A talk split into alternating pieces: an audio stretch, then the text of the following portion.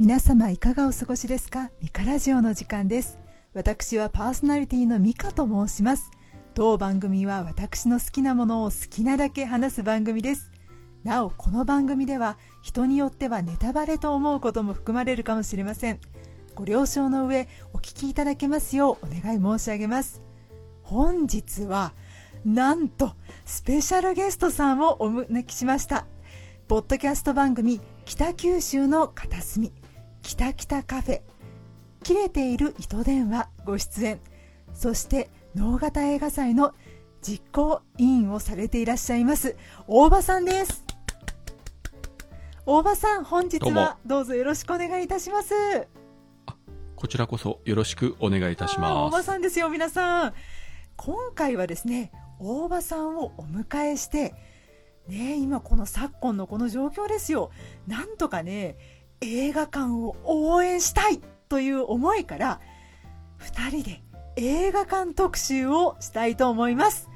まずですね大場さんにお聞きしたいのですが普段ですね通う映画館って決まっていますか？そうですね。あのうちから車で15分ぐらいのところにあのシネコンが一つあるので、一番行くのはやっぱそこですね、近いし。えー、っと、で、そこ会員になってるので、はい、まあネットで、あの、予約してて、もう着いたらあのカードを機械にピッと通すだけですぐ入れるみたいな感じにするので、うでね、うん。まあギリギリでも先に予約さえすれば、あの、窓口でこうね、えー、余分な時間をかけることなく、すぐ中に入れるという。はいまあまあ今、シネコンどこもそういう形でやってますけどね。はい。い、いですね。ちなみに、あの、私の場合なんですけど、ちょっと通う映画館っていうのをちょっと決めてなかったりして、なんか、先ほどシネコンの話ありましたけど、私もシネコンにも行くんですが、なんかミニシアター系だと、なんか、有楽町のビッグカメラっていうところがあるんですが、その上にですね、あの今は名前が旧シネカノン有楽町から変わってしまって角川シネマ有楽町っていうのがあるんですけどそこと、まあ、シネスイッチ銀座とかあとはなんか立川シネマシティってところと川崎チネチッタっていうところに行ったりとかしてました。ちなみになんですがあの大場さん先ほどね行かれる普段行かれる映画館決まってらっしゃるという話だったんですけど普段行かなくても好きな映画館といいますかそういうのはありますか？なんか特徴っていうのはあるんでしょうか？えっとですね、まあ、年に何回かしか行けない、遠くにあるところなんですが、はい、もう一つ選べと言われると、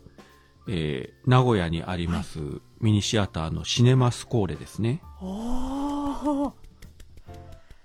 れはもう映画ファンな、うん、映画ファンなら皆さんご存知だと思いますけれども、まあ、自分が最初に行ったのが3年前の4月の29日でしたか。はい、これが最初だったんですけれども、はい、それ以降、もうトータルでは10回以上は行ってるんじゃないですかね。あすごい。すごいですね。うん、あの、大場さんは北九州にお住まいだから、ね、結構、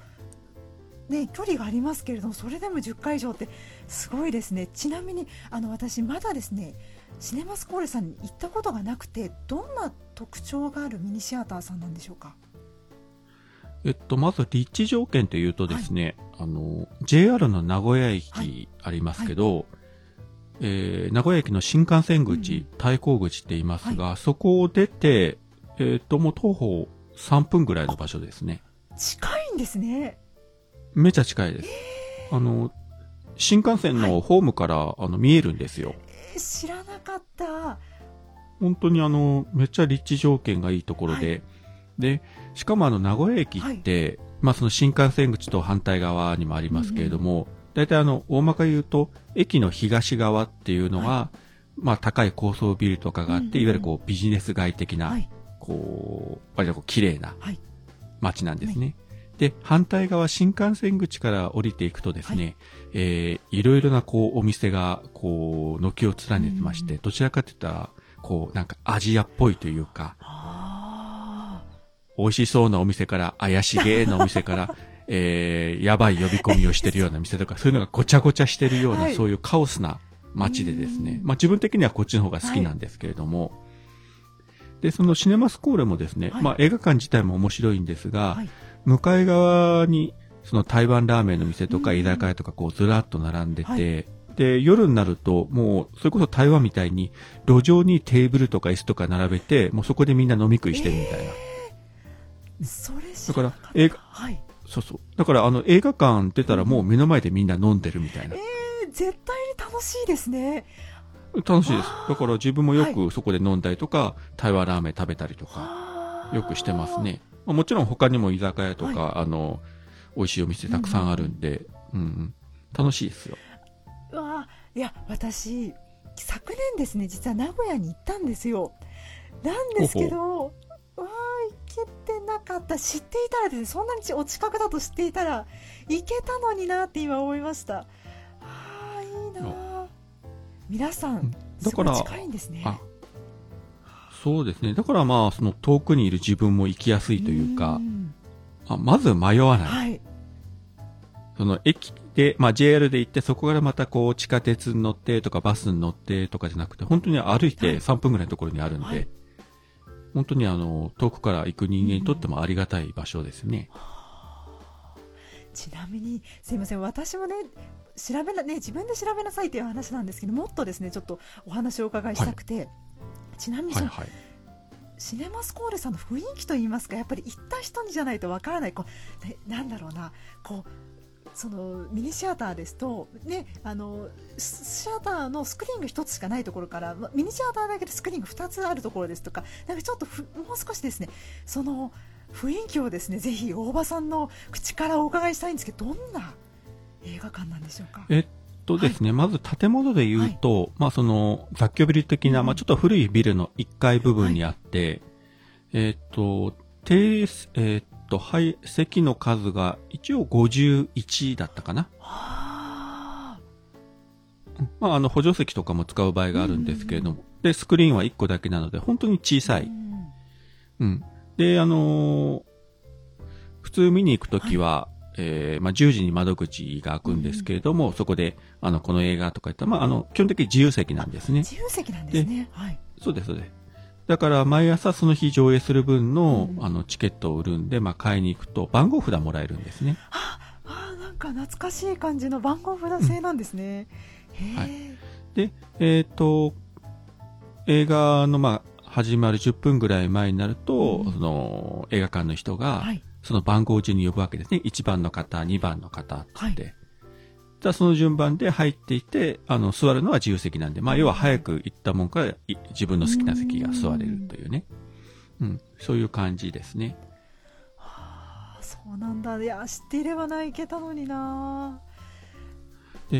自分がですね、はこの、なんで北九州の人間がそのわざわざ名古屋のシネコンに、あシネコンじゃなシアターにね。うんに、うん、名古屋のミニシアターにわざわざ行くようになったかというのが、あのー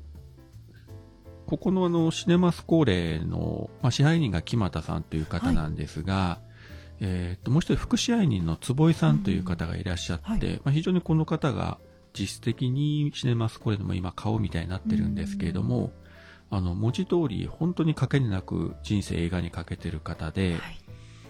えーっと、もう3年以上前になりますけれども、名古屋のテレビ局でメーテレってあるんですが、ここがですね、その坪井さんをずっと主人公で撮影していったその、まあ、ドキュメンタリー番組でシネマ競争局というのをはい。作って、深夜に、えーっと、45分ぐらいの番組でしたが、放送したんですね。で、それはもう本当に名古屋ローカルで、はい。他の地域では、まあ自分も当然見てないんですけれども、非常にあの、なんか深夜だったけども評判が良くて、で、追加撮影とかやって、はい。えーまあ再編集して劇場版として映画館で公開しようとはい。いう話になってですね、で、当然その坪井さんの職場であるシネマスコーレではい。上映するという話になりまして、はい。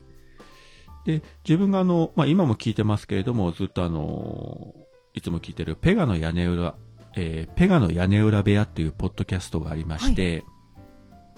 で、ここに、その、坪井さんがゲストで来られて、その、パーソナリティのペガさんといろいろ話して、うんで、今度シネマ競争局というこういうのをやりますとかいう話をずっとしててですね。で、まあいろいろあの、大人の事情とか、まあいろいろありまして、はい、まあソフト化ができないとか、あの、普通に一般的なテレビ放映とかできないとか、いろいろ制約があって、要は、まあその当時はこのシネマスコールでしかこの作品見れませんよと。はい。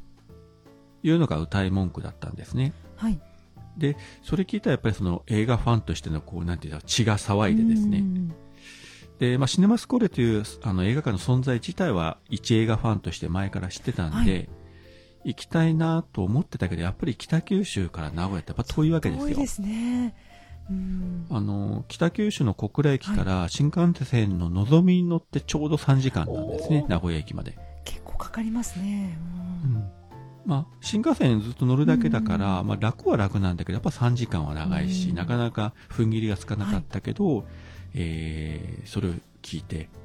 じゃあよし、この機会に行こうと思って、その3年前の2017年の4月29日というのが、そのシネマ競争局の公開初日だったんですが、その日に初めてシネマスコールに行ったとい。うのが、まあ最初のきっかけですね、行き始めた。で、えー、10時20分ぐらいからが1回目の上映で、その日、は朝と夜と2回あったのかな。うん。で、朝初めての上映に行って、はい、で、それまでですね、その福祉愛人の坪井さんという方とは、まあ、ツイッター上で多少絡みがあったんですけど、直接当然お話したことはなくて、はい、えー、で、あの、まあ、ちらっとお姿見たけど、まあ、その時声かけられずに、まあ、とりあえず映画館の中に入って、見始めたんですけれども、はいこれですね、本当にあの、シネマスコーレで働いてる坪井さんの日常の生活から、まあちょっとプライベートな部分とか、まあプライベートって言ってもその映画関連の部分なんですけれども、をずっとった65分の作品なんですが、はい、本当に世の中にこんな人がおるんだっていうぐらい、もう朝から晩まで映画のことだけで生きてるような人なんですね。す、べ、てが映画。もちろん、あの、ご家族とかもいらっしゃって、娘さんとかも作品の中出てくるんですけれども、はいそれでもやっぱり映画、映画、映画の人で、はい、いや、こんなにすごい人がおるのかという驚きと、うん、で、当然その舞台がシネマスコーレだから、はい、今自分が座って見てるその席がシネマスク、シネマスコーレのスクリーンに映ってるわけなんですね。はい、それもなんかこう不思議な感覚で、なんか自分もスクリーンの中に半ばおるような不思議な感覚になってて、で、見てる最中にですね、すみません、話がどんどん長くなっちゃいますけれども。も見てる最中にどうなったんですか？はい。実はこれ、あの、自分がですね、この、シネマス公園に行く何年か前から、はい、福岡県の直方市でやってる直方映画祭という小さいあの映画祭のまあイベントのスタッフやってまして、はい、うん、で、まあそういうのもあってちょっとこう映画に興味がいろいろあるんですが、はい、で、そのシネマ、えー、シネマ競争局見てる途中から、こう、ムラムラっとですね、うん、これ、能型映画祭で上映できんだろうかというのをどんどん思い始めてですね、はい、特にソフト化とかもできないとかなると、うん、要は福岡とか九州の映画ファンってこの作品見る機会がほぼないわけですよ。うん、そうですね。はい。うん。で、普通にこうシネコンとかで上映するような映画でももちろんないので、はい、で、これできないだろうかとずっと思ってて、はい、で、えー、上映が終わった後に、まあ皆さんこう、坪井さんのところに、えー、ご挨拶行ってこう面白かったですとか、こういろいろ感想を述べられたりしててですね。はい、えー、一番最後ぐらいに自分が行ってちょっとご挨拶して、あ、あの、前、ツイッターでやり取りさせていただきました北九州のおばですか、はい、こういろいろお話しさせていただいて、で、最後にですね、ちょっとこうやっぱり、あの、やっぱ初対面の人だからですね、うんうん、あの、やっぱちょっとこう勇気を振り絞ってですね、いや、実はあの自分福岡で能型映画祭っていうちっこい映画祭のスタッフやってるんですが、えー、もしよろしければこのシネマ競争局っていうのを能型映画祭で上映させていただきたいんですけど、いかがでしょうか？っていうふうに、まあ、はい、ちょっとお願いしたんですね。ただの坪井さんが、まあ、割とあっさりと、あまあ、これ、権利自体はその、テレビ局のメーテレさんが持ってるんで、あの、もう、メーテレさんが OK であれば、もう自分は全然構いませんよ、という感じで、まあ、快楽というか、OK していただいて、あ、やれやれよかったな、と。うん。で、ただこの時点で、はい、その能型映画祭でやらせてくださいってのはあくまで自分個人が思ってるだけで、他のスタッフには別に何も、あの、承諾も得てないわけですよ。はい。映画祭の予算を握ってる担当者とかね、あ、やべえ、後でちょっと電話しないかんなとか 思ってるだけど、ちょっと安心した次の瞬間に、坪井さんの方から、あれ、なんだったら自分、野方まで行きますか？らって。すごいえー、嬉しいですねいやでもでもね、嬉しいけどさ、初対面ですよ。確かにこれ、で、これが北九州市とはいか福岡市とかいう、まあ都会などもかく、野方市って人口6万人もいない小さい町なんですよ。5万数千人の。うん。ですので全然世間的にも有名ではない映画祭なんですけれども、その坪井さんから野方行きますか？ってパッと言われて、自分がこう、本当にあの、鳩に豆鉄砲みたいな顔してたと思うんですが、はいはっという顔してたら、うん。これまたさらっとですね、はい。い、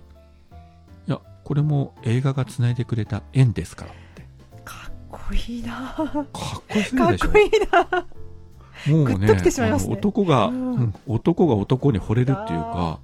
ああ、もう俺一生この人についていこうと思いましたよ。うん。その瞬間に。はい。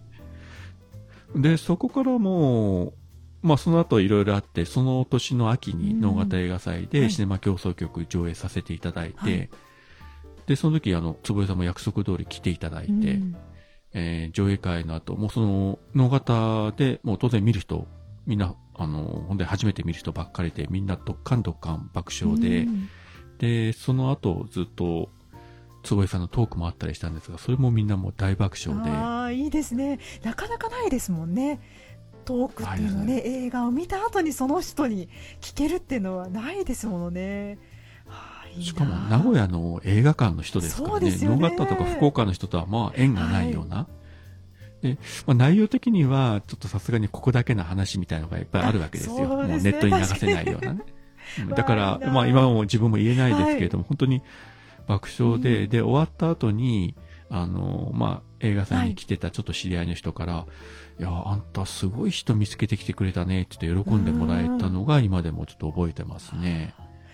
で、結局もうそれがきっかけで、はい。シネマスコールに行くようになって、実はその、さっきうん。3年前の4月に行ったという話しましたけども、えーその翌月5月にもまた行ってですね。すごいもうしねで、その年は確か、もう一回8月にも行ったのかな、夏休み。で、その後は大体もう、うん、3、4ヶ月に1回ぐらいの割合で行ってて、はい。で、今年も1月に1回行ったんですけれども、ちょっとその後ずっとあの、まあコロナの関係があって、行けなかったんですが、まあちょっと落ち着いてきたので、今のところ7月に、えー半年ぶり、半年なり、半年ぶりになりますが、ちょっとお邪魔しようかなというふうに思ってます。楽しみですね、だってねあのシネマスコールさんもこのコロナウイルスの影響のせいであの4月13日から5月22日まで休館をされていらっしゃって5月23日からあの開館を復館といいますか新たになんかあの上映を開館あのしたっていうふうにニュースをあの拝見していたのでいや本当に良かったですね。なんか少し座席数はちょっと減らしてしまったというようなニュースをお見かけしたんですけれども。そうですね。はい。あの、まあ半分うのん25席ぐらいですか、してるんですけれども、結構あの、坪井さんってうん。あちらこちらの媒体とかで、あの、かなりぶっちゃけというか生々しく話してくれるんですけれども、ぱりかなり少なくて、うん。その再開後も全く人が、お客さんがいない回もあったりして、はい。かなり正直厳しいと。で、満席にななったのがこの前、あの、大林信彦監督のはい。転校生ですね。はい。そはい。あれの時はなんか満席になったとかいうのはちょっと、ツイッターとかで見ましたけど、ね。うん。あとは、あの、厳しい状態が続いてるということで、うん。であと、シネマスコーレって単に映画上映するだけじゃなくて、監督とか、その、キャストの方とかの挨拶とかもしょっちゅうやってるんですね。いいですね。そういった交流といいますかできるんですね。あのお話もお伺いできるしその後ねこうあなんて言いますか質疑応答とかもできるような形式でされてらっしゃるということですかね、はあで、そういったトークショーとかも、まあ、坪井さんが MC をやって、で、しかもミニシアターで狭いですが、本当に目の前でうん。喋ってるわけですね。はいであの、これもちょっと自分もあの、忘れられないのが、はい。えっと、これは2年前のことになりますけれども、はい。えーとその時はやっぱシネマスコーレに行ってですね、で、ちょうど、あの、カメラを止めるなが大ヒットしてた頃で、で、その頃やっぱりシネマスコーレでも、うん。シネマスコーレもかなり最初の時からあの映画やってて、毎朝、あの、映画館の前に、うん。ものすごいこう、行列ができてみんな番号札を取るのうに、んうん。そういうのがなんか毎日こう、ツイッターとかインスタでこう、写真がアップされてたような時で、で、自分が実はあの別の、スコレで別のイベントがあるんで、その時行ってて、で、その日だけはそのイベントがあるので、当初、えーカメラを止めるのは今日はちょっとやりませんという話だったのがやっぱり人気があるので、えー急遽追加上映やりますということで、なんか朝の8時ぐらいからと、えーっと、夜10時からと、はい。2回やっぱちょっとかなりすごい時間なんですけども、緊急上映やりますというのがあって、で、自分もそのイベントが終わった後、その夜の10時過ぎの回、やっぱりまた見たんですね。はい。まあ他に知り合いもいたし、うんで、上映が終わったの11時半ぐらいですか。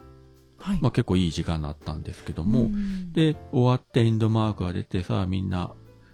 帰ろうかって言った時にその坪井さんの場内アナウンスが流れてきて、はい。えー皆さんすいません、ちょっとお待ちくださいって言って、うん。なんかなと思ったら、はい。あの予定なかったんですが、えー急遽、えーキャストの方がおいでいただいたんで、えー。舞台やすい中でやりますということで、あの、カメラを止めるなの、あの、はい。監督役の人と、はい。あの、娘さん役の人と、はい。主演女優の役の人3人が、急遽11時半ぐらいにやってきて、もうそれはみんなもう目まん丸ですよ。そうですよね。全く予定なくて。あで、それなんでかって言ったら、とその日、あの、名古屋の別の映画館に、はいあの、舞台挨拶に行かれてて。で、皆さんその日シネマスコーレは今日やってないから、じゃあスコーレでの今日は挨拶はないなということで、うんなんかもうホテルに戻って晩ご飯食べてたりしたらしいんですね。ビール飲んだりしておや。おやおやおや。そしたら、プロデューサーの方が、なんか今日急遽夜シネマスコーレで追加上映やってるぞとかいう話を聞きつけて、なら今から行こうということで急に来られてて、で、自分らは映画館の中におったから分かんなかったんですが、その上映中に、まあ、その、上映中にその3人の方々が来られた時に、はい。映画館の前やっぱりみんな大騒ぎになったらしいんですそうよ。ですよね。それなりますよね。あ、カメラを止めるな人だって言ってなんかすごい人だ人だかりになってたと。私もそれ見たらでこっちはう。うん。で、こっちはそれ知らずに、まあ、その映画館の中で映画見てて、はいうんで、パッと入ってきてですね、本当にもう目の前にそのお三人が並んで、で、もう今日はもう写真、動画撮影も何でもどんどんやってくださいして、どんどんもう SNS で、あの、広めてくださいみたいな感じで。太っ腹。すごいですね。自分も写真と動画と撮りまくって、はいい、やー、あれはすごいいい経験でしたね。まあそういうことが本当に、あの、普通にあり得る映画館、そういった空間を持ってるのがシネマスコーレという映画館。だから映画と観客の間がものすごく近いうんということですね。はいその物理的に座席とスクリーンの間が近いというのはもちろんあるんですけれども、その映画を作ってる側、あるいは映画を配給する側と観客の間がものすごく近い。一体的になってるというのが、あの、映画館のやっぱりすごい魅力だなと思いますだから、一度でもあそこに行くとはい。やっぱり癖になってしまって、自分みたいにもう何度も何度も、うん。うん飽きずに行ってしまってるという、うん、感じですね。い。やすごい。もうエピソードから何からもう説得力がすごいです。だってそんなねすすごい経験をされたらそれはね新幹線で3時間で来ますよね。それはもう10回通いますよね。いいなあ私そういう経験ないですね。はあ自分もこんな経験シネマスコーレだけですね。はい。もちろん他の映画館とか他のミニシアターも行きますけど、うんはいうん。まあこんなすごい経験を、あの、させていただいたっていうのはもう本当にここだけで。いいですまあもちろんね、日本全国たくさん映画館があって、うんそこ、ね、そこそこいろんなことやってるので、はい。あの、自分が知らないだけでもっと楽しいね、イベントとか、面白い映画館もたくさんあると思うんですけども、たまたま自分は縁があって、まあ、北九州から名古屋のシネマスコーレまで行ってるけれども、うん。まあ、たまたまこうね、あの、波長があったというか、ん。いいタイミングで行けたなというのがありましたね。ただ、あの、まあ、はい残念なことにさっきコロナの話が出ましたけれども、はい。うん。今、あの、これはもう日本全国の映画館全部そうなんですけども、はい。今非常に再開したとはいえ、やっぱりお客さんが来ないという状況で、うん。その、坪井さん本人も、はい。そのシネマ競争局で、はい。あの、上映されてるはい。あの、内容っていうのはもうはい。要するに過去の元気な時のそのシネマスコーレのまあ記録映像だと。うん。うん。今当時と同じようなことはできないはい。と。うん、だから今はまた今の新しい形を作っていくしかないですね、みたいなことは、あの、トークとかで言われてましたけどね。まあそれちょっと残念だし寂しいし、はいもう仕方がない部分もある。うんシネマスコーレが悪いわけでも何でもないんですけれども、本当に誰が悪いわけじゃないんだけれども、今非常にもう厳しい状態が、うん、続いてしまってるというような感じですよね、映画館は。ねまあ映画館だけじゃもちろんないですけどね。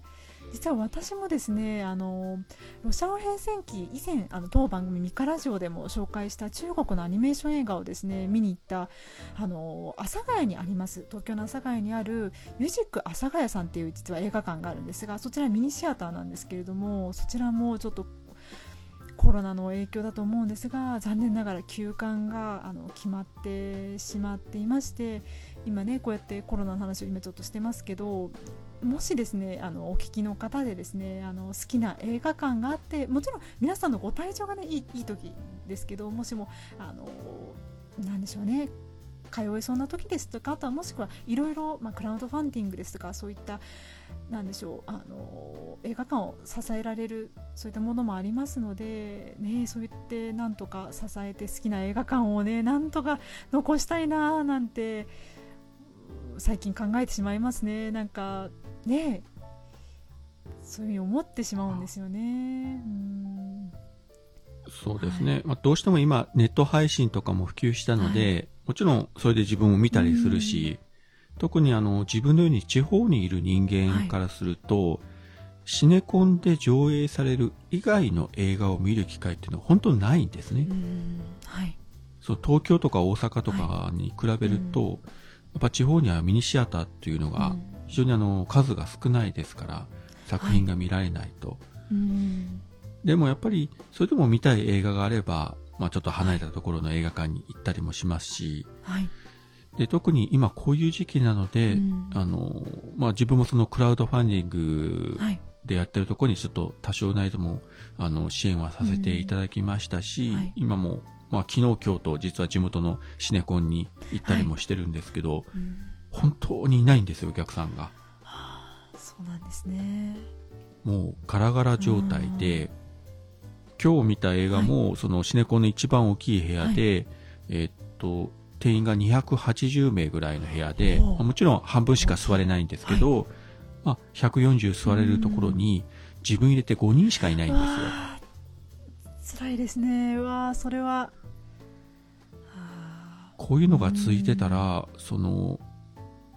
あの、ある程度資金があるシネコンだってやばいし、ね。まして体力がないミニシアターっていうのは、こんな状態が続いていくと、もう潰れていくしかもないような状況になるんですね。ーそうなんですよね。で、まあ今は映画館もまだ新しい作品あんまりやってなくて、まあその最上映がメインだけども、まあ今後だんだんですね、新作が、まあ公開がこうん。うずれ込んでいった新作が上映されるようになると、ある程度お客さんが戻ってくるのかなと思うんですけれども、やっぱりはい。それでも先が見えないのでうん、来たとしても今の状態だったらはい。定員の半分しかお客さんが入れないわけですから。非常にあの経営的に難しいと。いうのが日本中の映画館なので、はい。まあ、さっき美香さんのお話も少しありましたけれども、やっぱり、まあ、もし、あの、無理がない程度にですね、お近くの映画館、どんな映画館でもいいので、あの、どんな作品でももし少しでも興味があるんだったら、あの、映画館で、スクリーンで見ていただければありがたいなと思うし、あの、我々映画ファンにとってできるのはもう今それしかないので、そうですね。うん、映画館が潰れるっていうことは、あの、本当に非常に大きい影響、はい。文化的にも、うん、そういったもろもろ影響を与えるので、えーできるだけ、まあ自分一人が言ったぐらいで、その映画館が立ち直るってわけでも全然ないんですけれども、やっぱり映画館で映画を見て、またその感想とかをね、はい。その SNS で、あのーまあ、広めるというかですね、あの、つぶやくとか、うん。あるいはそのツイキャスとかポッドキャストで配信するとはい。かしてですね、少しでもこう映画館の方に向いていただけるようにできればいいんじゃないかなというふうにはちょっと思ってはいます。そうですね。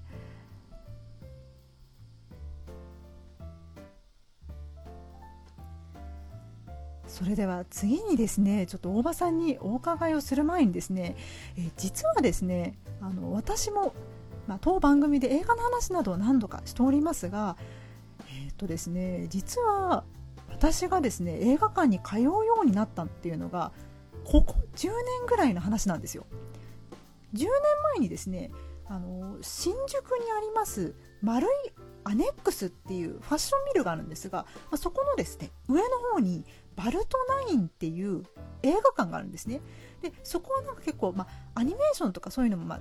いろいろ流してくださるあの映画館でして、まあ、オタクの私としてはですね非常にありがたい映画館であの大好きな映画館ではあるんですがそこで皆さんに何て言ったら分かりやすいかなあのシュレックっていうアニメーション映画ご存知ですかね？あの映画で、見てます。ご覧になってますか？あの映画ではい。有名なドリームワークスアニメーションの作品があるんですよ。2010年に公開された「ヒックとドラゴン」っていう映画があるんですがそれをねちょっと見に行ってめちゃくちゃ感激しちゃったんですね。でそもそも映画が良かったっていうのとあとなんて言えばいいんでしょうかね。その見た時のその劇場内の盛り上がりじゃないんですけどみんなが同じところで息を飲んで終わったらみんな泣いてるみたいな生まれて初めて映画館で一体感を覚えるっていう経験をしてですねなんかあれ？映画館で見る映画ってもしかしてなんだろうな？出会ったことない人となんだろうこう意思ある意味での意思疎通っていうかですね、まあ、集中して見れるしこれは素晴らしい体験ができる場所なのではないかっていうのをその時10年前に気づきましてそこから映画館に通うようになってですねたまたま私関東地方1都6県のどこかに住んでいるので、いろいろですねあの映画館あの通ってみてですねちょっと好きな映画館というのをですね見つけるっていうのでやって通い始めたんですが大場さんと言ったらですよね、北九州の片隅北北カフェもう映画がねもうお好きじゃないですか。そんな大場さんにですねそもそも映画館にもう通うようになったきっかけが聞きたいっていうのがまず一つ目。で二つ目がそんなですねまあ映画館で見た思い出の作品、まあ、好きな映画館で見た思い出の作品でもいいですしそういったものがあったらぜひ教えていただけますでしょうか。なんか、なかなか、こう、ハードルが高い質問 すで今ずっと考えてたんですけど、あの、質問の趣旨と若干ずれるかもしれませんけど、どうぞどうぞもう大場さんの思うままに話してください。お願いします。はい。えっと、まあじゃあ、生まれて最初にですね、映画館に行ったというのが、えー、小学校の2年生の時、はい。えー昭和46年、うんえー西暦で言うと1971年ですね。まあ当然美香さん生まれてないと思いますけれども、はいはいって言っちゃったは いや、いいですよ。全然いいですよ。いや、逆に生まれてますって言われたら、ちょっと逆にこっちがびっくりしますが。えまあ、それはともかくとして、で、当時ですね、自分が、まあ、さっきちょっと話があった、その、能形映画祭っていうのをやってる福岡県の能形市に子供の頃住んでたんですね。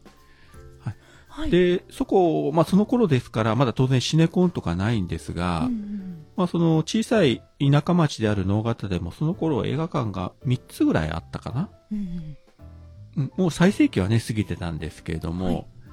で、その時にですね、えーっと、夏休みだったか春休みだったかな、えー、まあなんかうちの親が映画館行ってみるみたいな感じで言ってもらって、で、自分もその頃からまあアニメとか特撮とか、まあね、小学生だから好きだったんですけれども、えーじゃあこれ行くって言って、えー連れて行ってもらったのが、当時能形にあった能形東宝という、まあ、東宝系の映画館なんですが、えーそこで見たのが、えー特撮ものでですね、えーゴジラシリーズの、えーゴジラ対ヘドラという、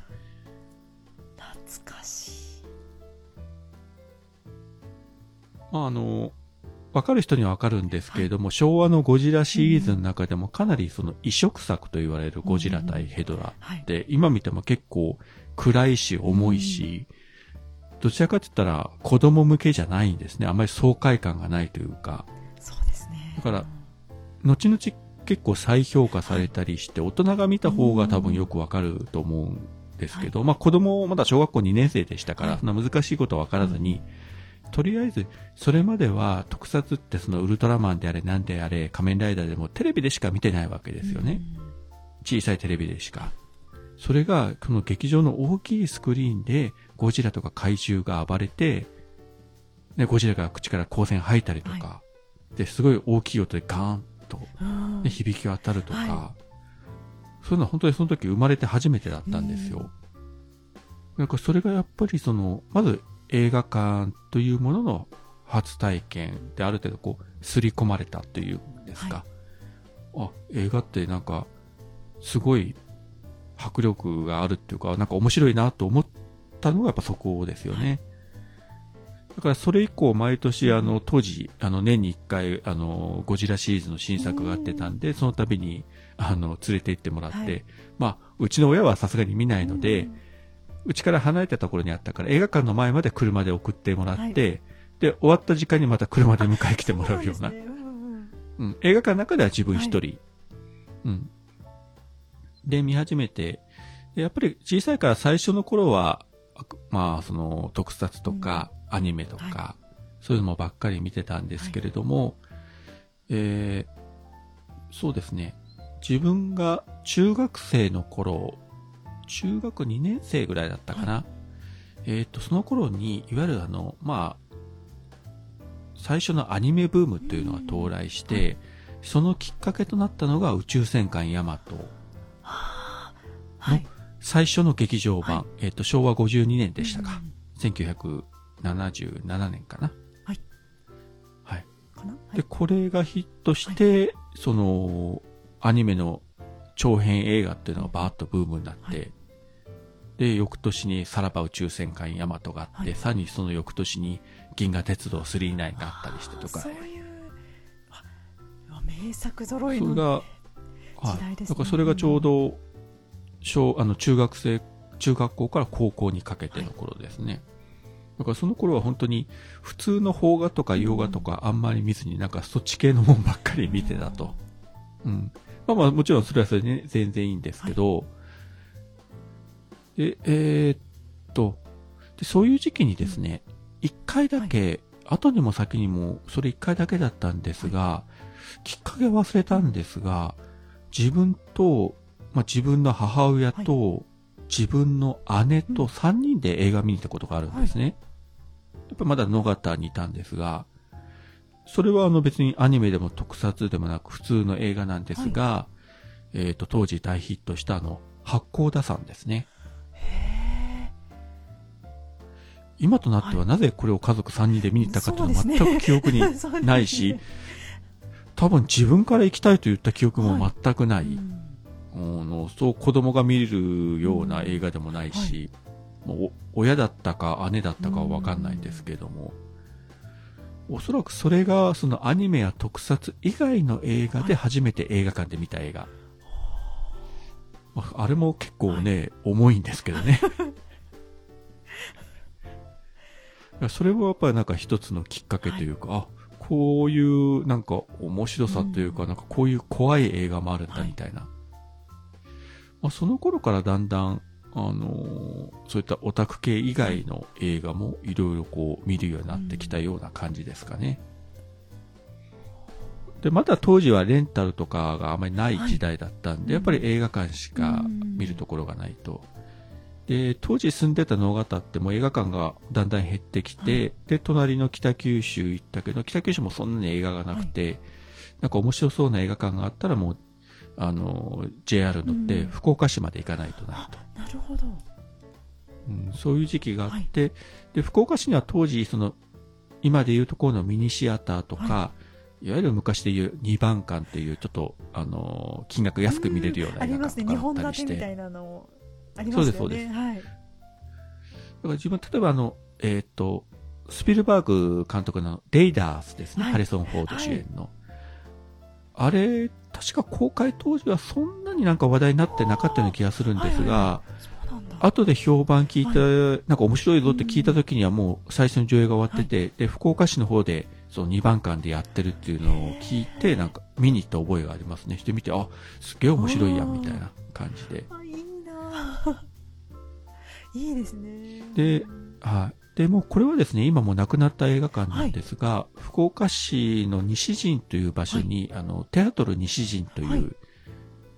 結構やっぱマニア向けの映画館があって、結構いろんなオールナイト上映とか特集上映やってた、えー映画館がありまして、自分が大学の頃、えーっと、昭和57年、8年ぐらいだったと思うんですけれども、これまたちょっとオタク的な映画になるんですが、えーっと、一つはですね、えー東方特撮オールナイトということで、はいえーゴジラシーズンなんか5本立てぐらいのオールナイトと、から別の機会がですね、はいえー別の機会で見たのが、あの、いわゆるガンダム、ファーストガンダムの映画三部作イデオン劇場版の、まあ、富野か義行監督のオールナイト上映とかですね。すごいですね。すごい、ななんと言いますか。あのーいいラインナップですね。いいラインナップですよね。いいすね。夢のような。えなんか当時まだそんなにレンタルでも見れなかったし、今みたいにその CS とか配信とかもない時代だったんで、うん、映画館でしか見れないような、まだまだそういう時代だったからですね、はいそういう時にこういったこの、本当にオタク心をくすぐるオールナイト上映とかいうのは、なんか、まあそれは途中でちょっと寝落ちしたりもしましたけれども、楽しい思い出はありましたね。で、朝の5時頃ね、あのー、ふらふらになりながら始発に乗って、えー帰っていくみたいな。ー そうですね。オール、オールナイトは、本当結構きついですよね。僕なんて言うんでしょうね。背中とか、まあ、おね、痛くなるし。はあ。いや、いいな。でもいいな。で、やっぱりそういう作品はにオールナイト上映で来るっていう人たちだから、うん周りの観客ももう濃い人の集まりなんですよ。はい。普通の映画ファンとかそんなね、場所に来ないから。うん。言うちゃなんだけど、普通じゃない人たちの集まりで、まあ自分もそうなんだけど、だからやっぱり盛り上がるわけですよ。だから例えば、そのゴジラのオールナイト行った時に、あの、スタッフのこう、タイトルバックとか出てくると、例えば、特技監督、円谷英二とか出た瞬間に場内が、うおーっと盛り上がってみんな拍手してるわけですよ。いいな。なかなか普通のね、あの映画館ではそういうのはないけれど、はいやっぱそういう場所になるとみんな非常にね、はい盛り上がって、もう、ゴジラが出たらわーっとかね、あ、いいな。あのキングギドラが出たらキャーみたいな、そういう、うん、あの、楽しい、あの、空間でしたね。実はですね、うん。私、はい生まれて初めて、まあ、これ映画館じゃないんですけどあの覚えてる映画っていうのが初代ゴジラなんですよでゴジラ結構好きで「あのシン・ゴジラが」あの上映された後にですねあの初代のゴジラと一緒に抱き一緒にですね2本立てでえ流れた時があってその時に行ったんですけどいいなあそのゴジラ5本立てとかいいなあって今聞きながらいいなあって。ああ羨ましいですね。すいません。ちょっとそれ話をそれてしまいました失礼いたしました。どうぞ。いやいや、全然、あもうあれだったらあの、あれだったらあの、ゴジラ映画だけでちょっと一本別撮りしたいぐらいな感じですね。そうですね。本当ですね。いやー好きなんですよ。もう応援上映とかゴジラ行ってしまって友達と一緒に。ああ、いいですね。感激してしまって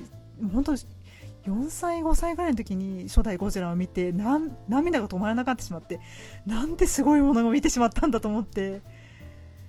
今それを思い出しました。あ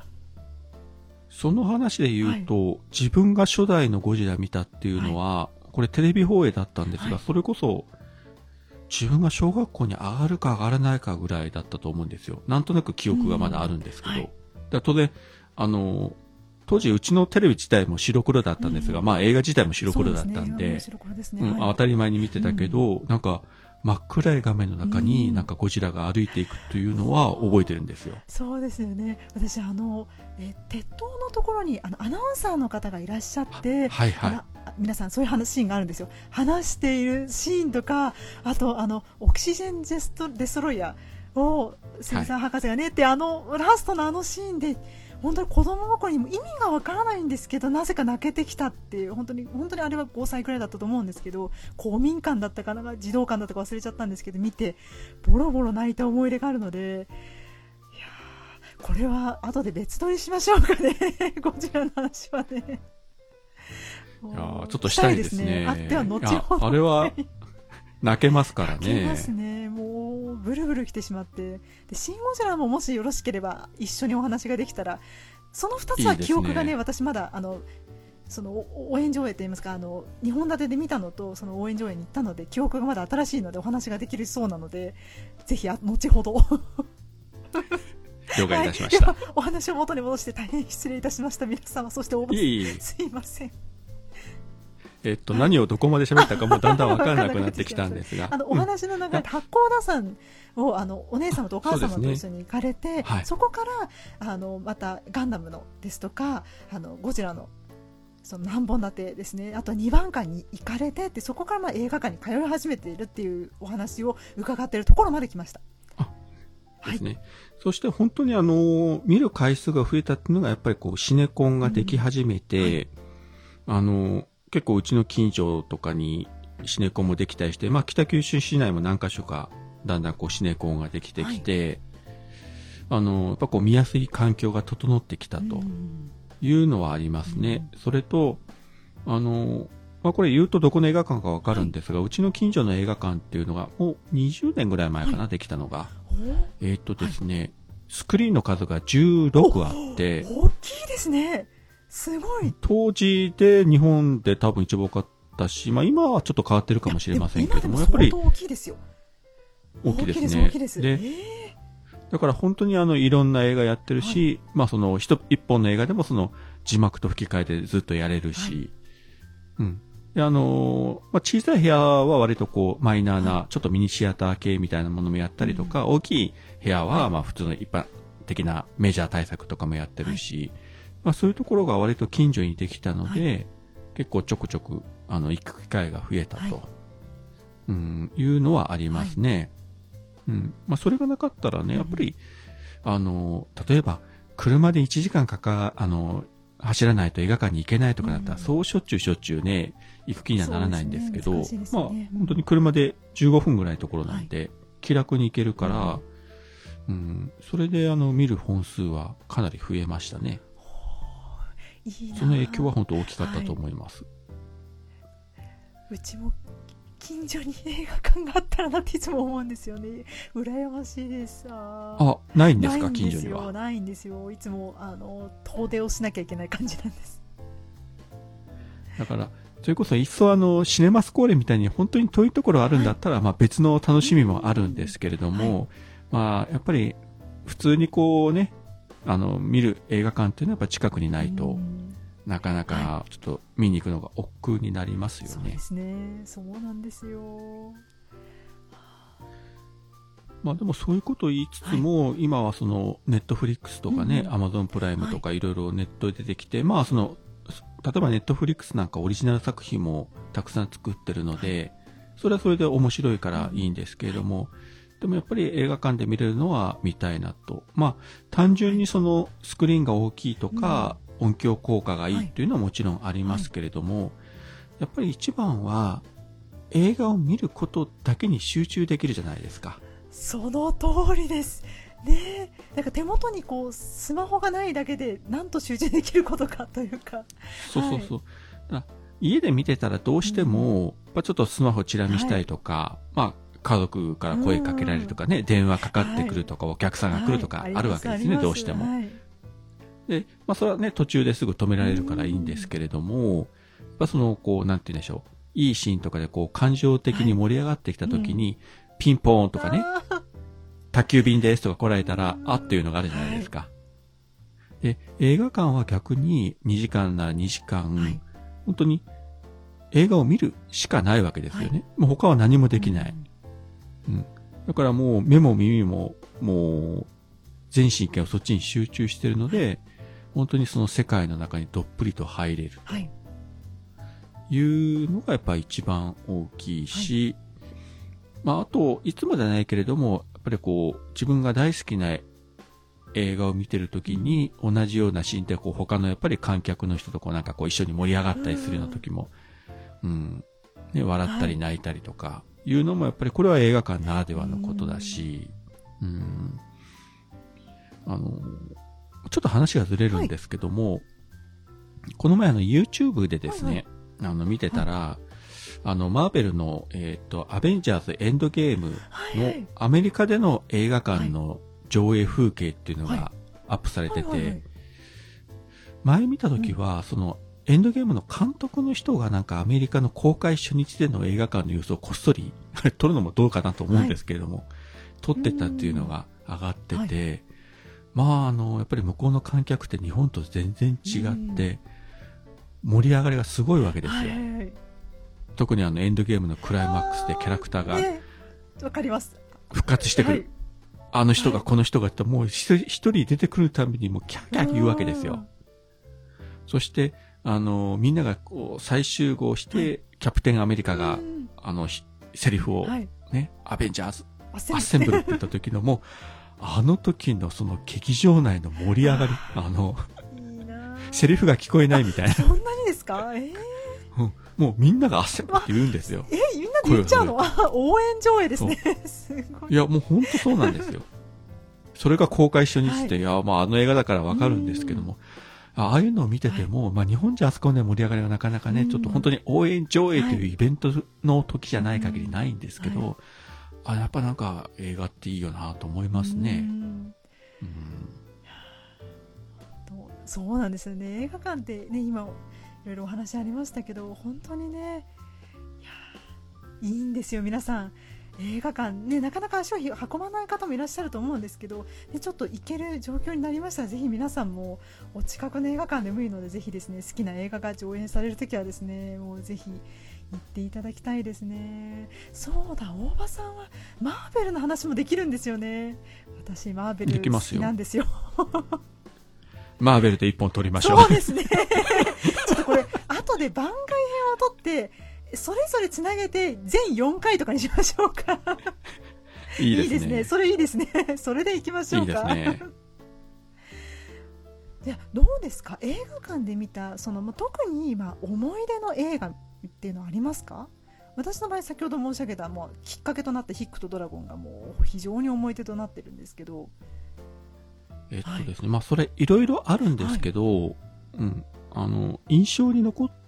てるところで言うと、うーん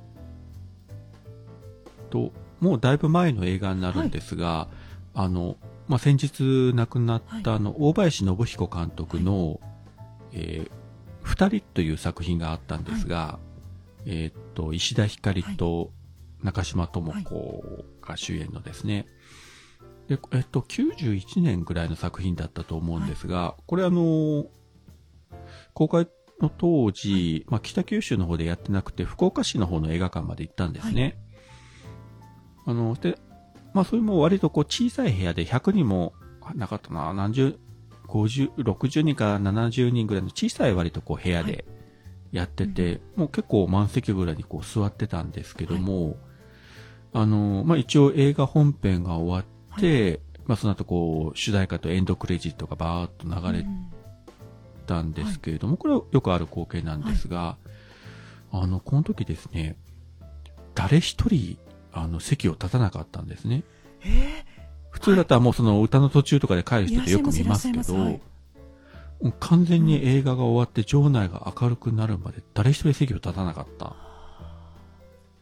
いや、それだけね、あの、非常にいい映画だったんですけれども、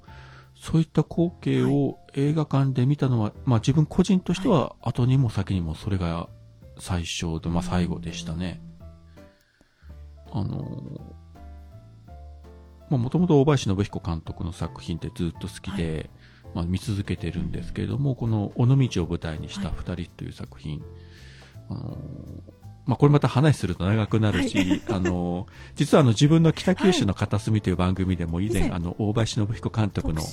特集やってて、はい。喋ってますね。はい。まあそちらをお聞きいただければいいんですけど。概要欄にリンクを貼らせていただきますので、はありがとうございます。ありがとうございます。ぜひですね、大場さんの素晴らしい二人の解説をお楽しみに。そこまで素晴らしいかどうかわかんないですけど、まあ、それが非常に印象に残ってますね。ではい。ついでに言うとですね、同じあの、大林信彦監督の作品で、これはもう4年ぐらい前になるのかな、うん。花形見っていう作品があってですね、うんこれ実はあの、九州の佐賀県の唐津が舞台で、撮った作品で、で、実はですね、この作品を、あの、撮る、まあ、そのクランクインする直前にですね、実はあの、大林信彦監督、肺がんが見つかってですね、あそのタイミングだったんですね。うんそうしかもステージ4だったんですね。かなり進行してますね。うんもう普通だったら即入院で手術なら、なんないなんですけど、えーっと、監督はもうお医者さんとかにも相談した上で、うんその状態で、あの、花形の撮影はい。をして、まあ取り上げて公開まで行ったったわけなんですけれども、まあさらにその後治療しながら、あのーキネマの玉手箱という作品を取り上げて、まあその後亡くなってですね、実はあの今年の4月10日がそのキネマの玉手箱の公開予定だったんですが、あまあそのコロナのためはいに延期になって、確か7月の終わりぐらいに延期されたと思うんですが、ただこれがその、まあ偶然なのか何なのかわかりませんけれども、その4月10日に大林監督は亡くなられたとそう。ですね。から、最後の作品、まあ監督はね、もっと撮りたかったと思うんですけれども、まあその作品の公開が延期になってしまったというのははい多分相当監督は無念だったんじゃないかなと思うんですよね、やっぱり。そうですね。ねうん、それを思うと、うん、なかなか辛いんですけど。ねや、りきれないというかね、なんともね、言えない気持ちになりますね。はい。うんで話戻るんですが、その花形見というのが、まあその佐賀を舞台に、まあロケで撮られてうん。完成した後、はい。上映が始まったんですが、えっと、まあ結構単館系の映画館であちらこちらやってたんですが、まあ当然地元佐賀は、まあ最初に公開されてたんですが、まあいろいろ事情があるんでしょうけど、福岡での上映がですね、ちょっと2ヶ月か3ヶ月ぐらい遅れて開始という形になってたんですね。うん。で、ええと思って、どうしようかなと思って、たまたまその時ちょっとまあ他の、というかいろいろ用事があって、ちょっとまた名古屋に行く用事がありまして、で、名古屋に行くならシネマスコーレだと。で、予定表を見たらちょうどやってたんですね、その花形見。まあよくよく考えれば、北九州から佐賀に行った方が名古屋に行くよりもはるかに近いんですけど、でも、ちょうどね、予定があったのだったらいいではないですか。ねえそうそうそう。で、迷わずにシネマスコーレに行って、だから自分の大好きな映画館で、大好きな監督の、はいまあその時最新作を見ることができたっていうのも、これまた幸せな経験で。そうですよね。いやーいいですね。いや、もう、これは、なんと、なんとかして、私も、シネマスコーレに行って、行った後で、また大場さんに ご報告をして、お話をさせていただきたいですね。わあ、私も経験したいシネマスコーレ。いいな。で、その見終わった後に、その、副支配人の坪井さんと、うんはいたまたまその支配人の木俣さんもいらっしゃって、まあちょっとあの3人でお話しさせて、まあ立ち話的にさせていただいて、はいい、や、福岡で花形見やってくれないから名古屋まで来たんですよって言ったら思いっきり笑われましたけど。そんなやついないだろうと思ったんでしょうけどね。いやいやいや。まあそういうのも、うん、楽しい、ね、いい思い出経験でしたね。はい。ありがとうございました。まあうんいえいえ、まあそういうところが、まあ他にもいろいろあるんですけど、やっぱり、うん。まあでも、どんな映画でもやっぱりいろんなあれはありますよね。ううん。ん。思い出っていうか、ね。映画自体が楽しいっていうのもあるし、うん、この映画館に行ったとか、はまあ、それに絡めてこういった思い出があったとか、うん。こういった人と出会いがあったとそうそうありかま、すね。こういう反応を聞いて面白かったとかね、ありますもんね。ありますね。あと、まあ映画館を出てふらふらっと出たなんか美味しそうなカフェを見つけていったら、はい。うん、なんかこんな料理が美味しかったよ、うん。ランチが良かったよとかい。うのもあったりするし、うん、なんか楽しいですよね、やっぱり映画と映画館を語るそうですっていうのは。ね。すごい楽しいです。お客さんの層といいますか違うじゃないですか。はいはい、違い面ます白いくね。ないですかね。私はすごくああ本当に楽しいなと思うんですよ。なんかあのあこの盛り上がりそうなこの映画を見に行くときは あの映画館にしてみようかなとかあの思ったりするんですよね。なんか客層によって映画館も選んでしまったりとかもしていてなんかありますね。はい。あの、前、神戸に行った時に、あの、神戸にも元町映画館っていうミニシアターがあって、はいこれあの、元町商店街っていうアーケード街の中にあって、これはまあ、どっちかって言ったらまあ、シネマスコールに近いような感じで、まあ、まあ、なんていうの、暖かい雰囲気の映画館なんですけど、あと、それがちょっと離れた場所に、やっぱりあのースクリーンが3つあるような、結構あれ、東京の会社のやつだったかな、はいやっぱりミニシアターがあって、はそこはどちらかって言ったらこう、えーセレブなマダムの方々が見に行くような、ミニシアターで、なんか全然客層違うな、みたいな。うん。なんか自分なんかが行っていいんでしょうかみたいな、なんかそういった高級感な、うんおしゃれな映画館とか、いうのもあったりしますね。あの私もあのなんだったっけなあのえっ、とあれはだけだえーと早稲田大学の近くにですね先ほどお話があって、はい。2番館みたいな感じですね。2本立てとかをやってくださる早稲田松竹さんっていうミニシアターがあるんですよ。はいはいはい。あそこは本当になんでしょう学生街だから学生さんも多いですしあとはなんだろうあの客層が本当に面白くて老若男女いてですねすごいざわついててすごい好きなんですよね。面白くてそれを思い出しました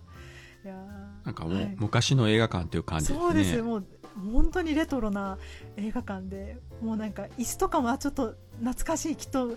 なんだろうなずっと私の倍以上きっとここにいるんだっていうようなですね温かみのある 在あの椅子椅子なんですよだからね中ですね浮かんだ映画館があると思うんですけどねなんか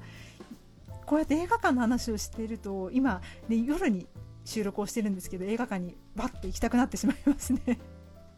もうはい。え皆さん本日は本当にありがとうございました。それではですねいえ一度えー今回のですね映画館特集はそろそろお開きにさせていただこうと思います。最後に大場さん、ご出演されていらっしゃいます。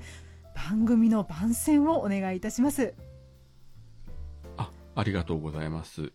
えー、まあ、自分がやってます番組が3つありまして、一つは北九州の片隅という番組で、こちら基本的に、えー自分一人語りで、まあ、時間も1回あたり10分前後と割と短いんですが、時々、えーゲストの方においでいただいた時には長めにやったりもしますし、以前、あの、ミカさんにもおいでいただいてですね、お話しさせていただきましたけれども、まあこのあたり結構、えー時間も、あと配信も特に、あの、何曜日とか決めてなく不定期でやってますので、結構あの、自由にやらせていただいてます。から、えーもう一本がですね、えー北、北北カフェと言いまして、自分と、えー北海道在住のうさこさんという女性の方と、えー二人で、えー話しております。こちらも不定期配信なんですけれども、割と映画の話やら、ポッドキャストの話やら、えーなんちゃない雑談やら、あまりあのがっつり構成を固めずに、もうその場の雰囲気で、えー、だらだらっと喋ってますので、お聞きいただければと思います。えっと、三つ目がですね、えーこれあの、ポッドキャスト、オルネポの桃屋のおっさんと、えー二人でやらせていただいてます、切れてる糸電話という番組でですね、もともとあの、切れない長電話という人気番組があるんですが、その中のあの、箱番組的なところで、えー1分間、毎回1分間だけ2人で投稿してそれを流すというのを始めまして、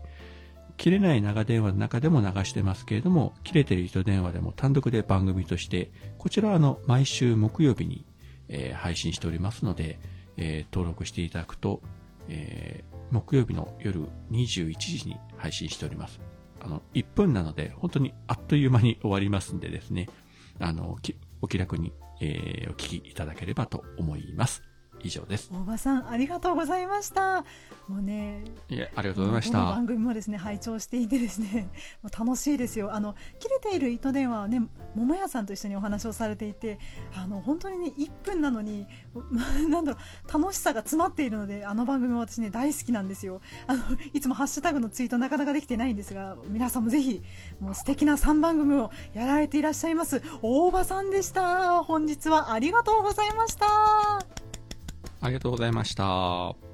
エンディングです。当番組はご意見ご感想をお待ちしております。ツイッターのハッシュタグひらがなでミカラジオラジオネームもしくは匿名希望の方はマシュマロから送ってください。またですねついにミカラジオのメールアドレスができました。そちらでもお便りお待ちしております、えー、メールアドレスなんですが mika.radio アットマーク gmi